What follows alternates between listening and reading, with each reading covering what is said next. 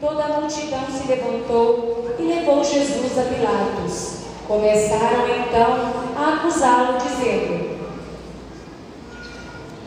Achamos este homem fazendo subversão entre o nosso povo, proibindo pagar impostos a César e afirmando-se ele mesmo Cristo, o Rei. Pilatos o interrogou. Tu és o rei dos judeus? Jesus respondeu, declarando: Tu o dizes. Então Pilatos disse aos sumos sacerdotes e à multidão: Não encontramos neste homem nenhum crime. Eles, porém, insistiam.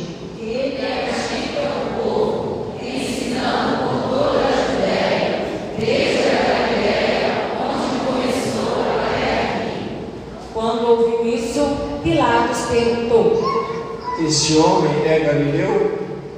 Saber que Jesus estava sob a autoridade de Herodes, Pilatos enviou a este, pois também Herodes estava em Jerusalém naqueles dias. Herodes ficou muito contente ao ver Jesus, pois havia muito tempo que desejava vê-lo.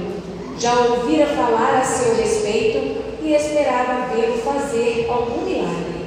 Ele interrogou com muitas perguntas. Jesus, porém, nada lhe respondeu.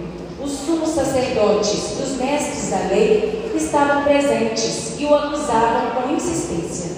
Herodes, com seus soldados, tratou Jesus com desprezo, zombou dele, vestiu-o com uma roupa vistosa e mandou-o de volta a Pilatos. Naquele dia, Herodes e Pilatos ficaram amigos um do outro, um do outro, pois antes eram inimigos.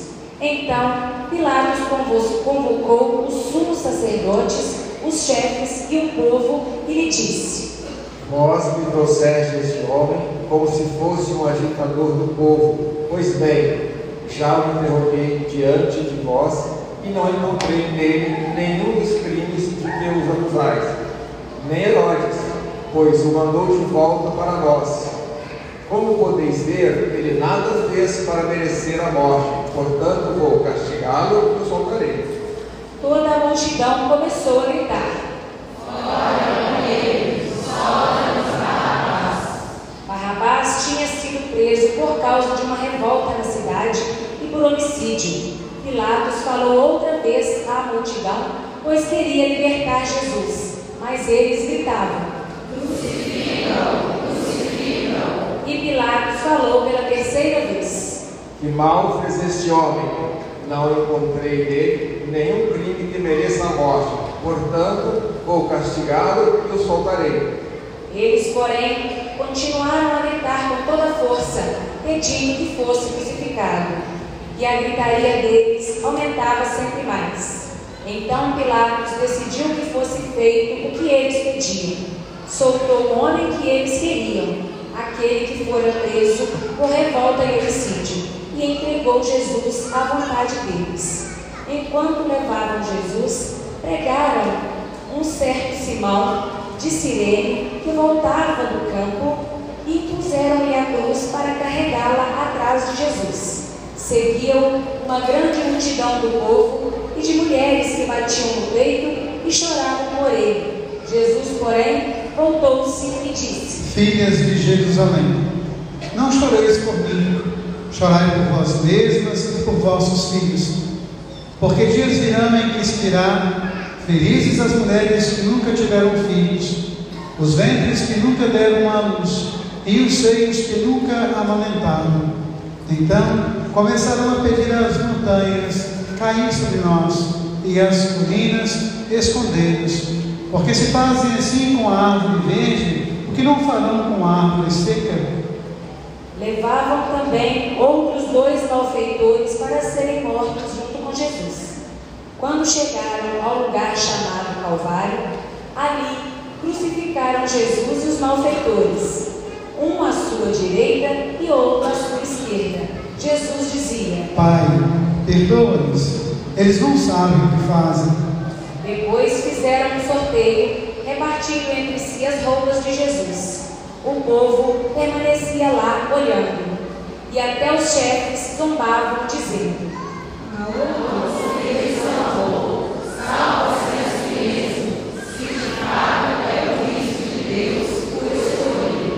Os soldados também caçoavam dele, aproximavam-se, ofereciam-lhe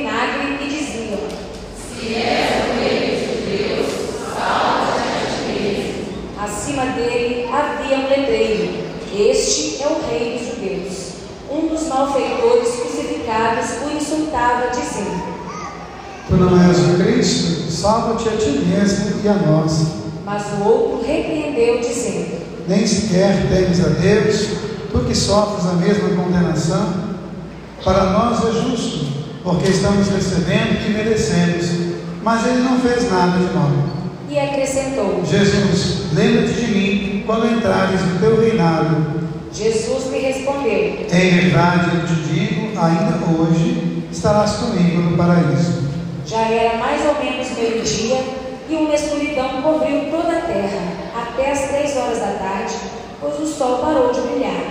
A cortina do santuário rasgou-se pelo meio e Jesus deu um forte grito. Pai, em tuas mãos entrego o meu espírito. Dizendo isso, expirou.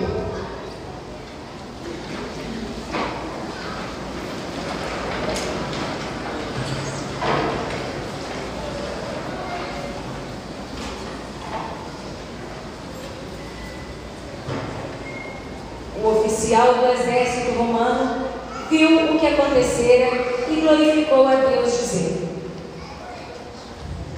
Verdadeiramente este homem é filho de Deus. E as multidões que tinham acorrido para assistir viram o que havia acontecido e voltaram para casa batendo no peito. Todos os conhecidos de Jesus, bem como as mulheres que o acompanhavam desde a Galileia, ficaram à distância olhando essas coisas. Palavra da salvação. Glória a vós, Senhor.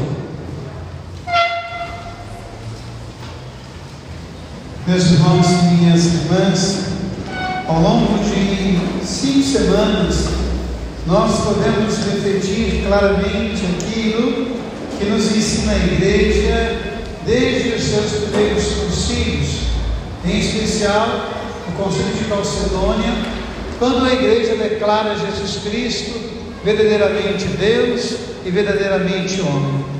Primeiro domingo nós fomos ao deserto com Jesus, onde nós experimentamos as suas dores, as suas agonias, os seus sofrimentos, aquilo que é comum a cada um de nós.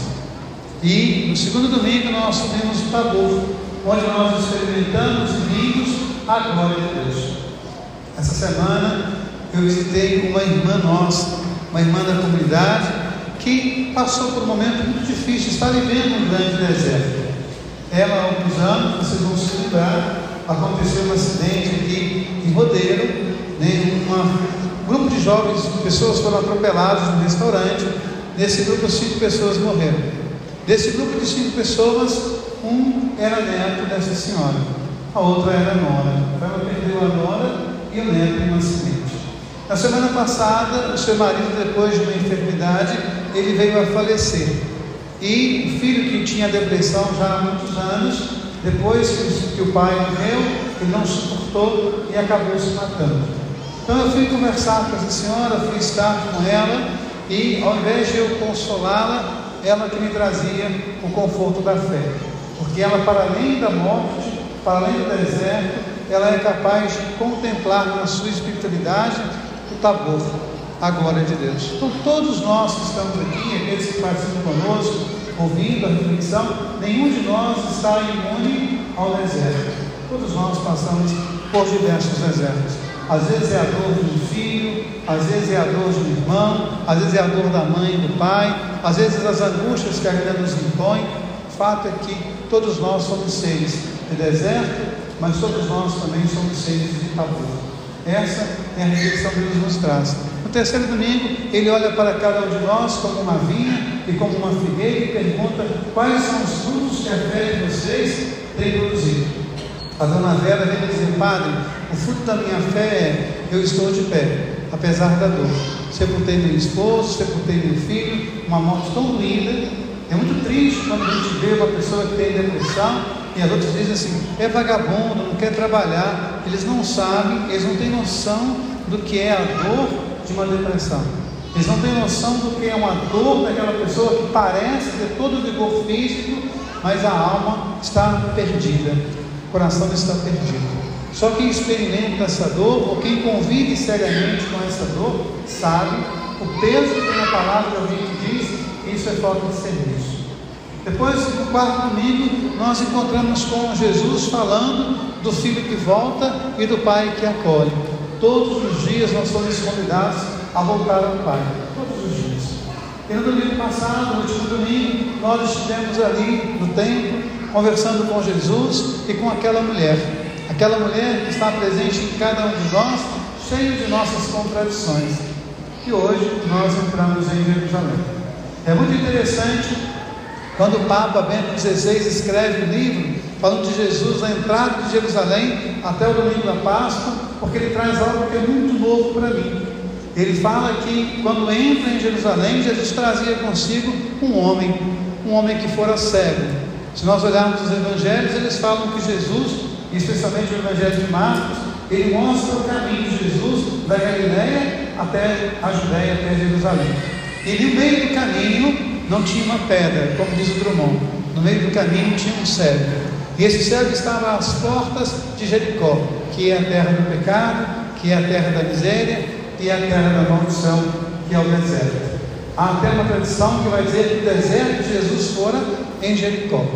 Então, quantos de nós passamos e estamos sentados ali no caminho, nas nossas cegueiras, nas nossas dores, mas quando Jesus passa e vê aquele cego, o cego grita por ele: Senhor, tem piedade de mim. E Jesus cura aquele cego e o cego entra no caminho com Jesus. E quando chega em Jerusalém, o cego começa a gritar: Hosana ao filho de Davi, bendito aquele que vem. Então você imagine alguém que passou pela dor, e eu insisto aqui falando da Dona Vera, né, porque a dor que ela está vivendo é muito forte. Essa mulher poderia dizer: Hosana ao filho de Davi. Eu creio naquele que venceu a morte, eu creio naquele que me dá a vida. Quando nós olhamos a palavra de Deus hoje, ela vai falar para nós o quê? Esse esvaziamento de Deus, eu estava caminhando na procissão agora, eu vi lá né, o Inácio chorando, querendo o colo da mãe. Né, ele estava no colo do pai, mas ele queria o colo da mãe. Eu estava vendo né, a, a Maiara carregando o filho no colo. E aí eu fiquei pensando, porque eu, eu estive essa semana com minha sobrinha que tem uma filha de um ano, e a menina quer o colo dela o tempo todo. E eu fiquei pensando o que tem de mais forte nesse mundo do que colo de mãe é um troço impressionante. Se eu pego uma criança 10 minutos, eu não estou aguentando mais. Tem mãe que carrega o filho, a filha, o dia inteiro no colo e carrega uma vida inteira no coração.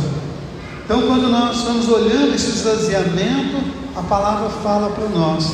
Nem o profeta Jeremias fala do esvaziamento e depois o apóstolo Paulo na carta aos Filipenses. Ele foi se esvaziando. Eu lembrava hoje pela manhã de uma grande mística cristã chamada Simone Veil. Era uma mulher muito envolvida na vida do povo. Ela trabalhou nas fábricas porque ela queria viver a vida que o trabalhador tinha. E é interessante, porque naquele tempo não tinha o que nós temos hoje, direitos trabalhistas, não tinha um, um, um descanso semanal. Então ela trabalhava às vezes 16 horas por dia. Era tempo de guerra, ela comia uma ração, né? a palavra ração é aquilo que é racionado, né? Então ela comia muito pouco e com isso ela teve uma tuberculose, com isso ela adoeceu. E o pai, que era um homem de condições, ele mandou que a filha, obrigou a filha a descansar e a mandou para Portugal. E lá em Portugal, quando ela chegou, era a Semana Santa. E ela começou a ouvir o canto das mulheres falando de Jesus. E ela disse: Esse é o canto da religião dos escravos. Esse é o canto dos escravos. E aí ela foi entender que Jesus se fez escravo por amor. E aí então ela embarca na barca de Jesus. Ela que até então era cega, ela entra no caminho para Jerusalém. Porque ela vai entender esse esvaziamento cheio de amor de Jesus. E o Evangelho não fala de outra coisa senão nesse esvaziamento. E quando a gente vai lembrando a história da salvação, vamos lembrar, estava lendo um texto hoje belíssimo de Padre Antônio Vieira, o sermão de Padre Antônio Vieira, que vai dizer o seguinte: nós temos na Semana Santa, é a semana do dilúvio. Nós lembramos do dilúvio de Noé. Quando Noé entrou na barca, só ele e a sua família se salvou. porque a arca só tinha uma porta, e essa porta fora fechada por dentro, e a chave o próprio Deus tomara. Então Noé, só ele e a sua família. Qualquer um que quisesse nadar até a arca não conseguiria se salvar. Nós estamos agora no outro dilúvio. A arca agora é a cruz. Noé é o próprio Cristo. E essa arca tem cinco portas, no próprio Cristo que são as chagas. E o mais interessante, todo aquele que quiser nadar até ele vai ter salvação. Todo aquele que quiser ir até ele encontrará a graça. E Padre Antônio Vieira vai dizer que lá na arca de Noé todos morreram, Noé se salvou. Na arca da cruz todos se salvam e Noé morre. Cristo o homem na cruz por nós. Mas é preciso que nós tenhamos a coragem de nadar até Ele. E nós muitas vezes vamos perdendo isso. E nós estamos vivendo num tempo em que a espiritualidade ela vai se perdendo. A gente sabe que o ser humano ele é um conjunto. Nós somos corpo que precisa ser saudável.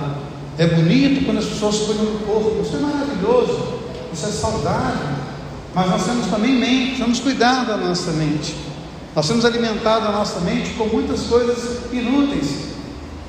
Basta ver os TikToks da vida que fica né, influenciando tanta gente, e tanta gente fica lá o dia inteiro, ó.